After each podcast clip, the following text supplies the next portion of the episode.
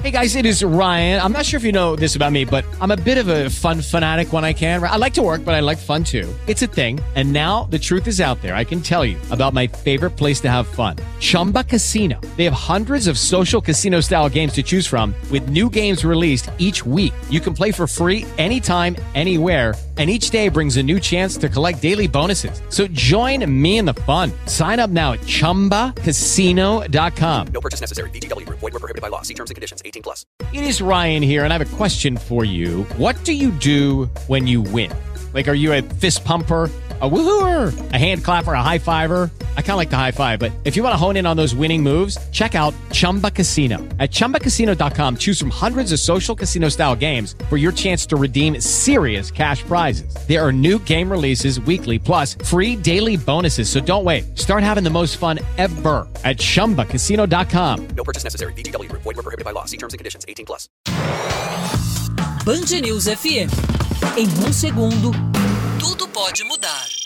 Segue baixa a probabilidade do Brasil ser atingido por um tsunami por causa do vulcão Cumbre Vieja, que entrou em erupção domingo nas Ilhas Canárias, na África. Essa é a avaliação do Laboratório de Sismologia da Universidade Federal do Rio Grande do Norte. É a primeira vez que isso ocorre na Ilha de La Palma desde outubro de 1971. A hipótese viralizou na internet na última quinta-feira e causou espanto. No entanto, a erupção do Cumbre Vieja por si só não afeta o Brasil, que está a mais de 6 mil quilômetros de distância das Ilhas Canárias. Para o país ser prejudicado, a erupção precisaria ser extremamente violenta, com uma frequência de abalos sísmicos ainda maior que a atual, para que parte significativa da costa oeste da ilha desmoronasse e causasse o tsunami. É o que afirma o oceanógrafo e professor da Universidade Federal da Bahia, Guilherme Lessa.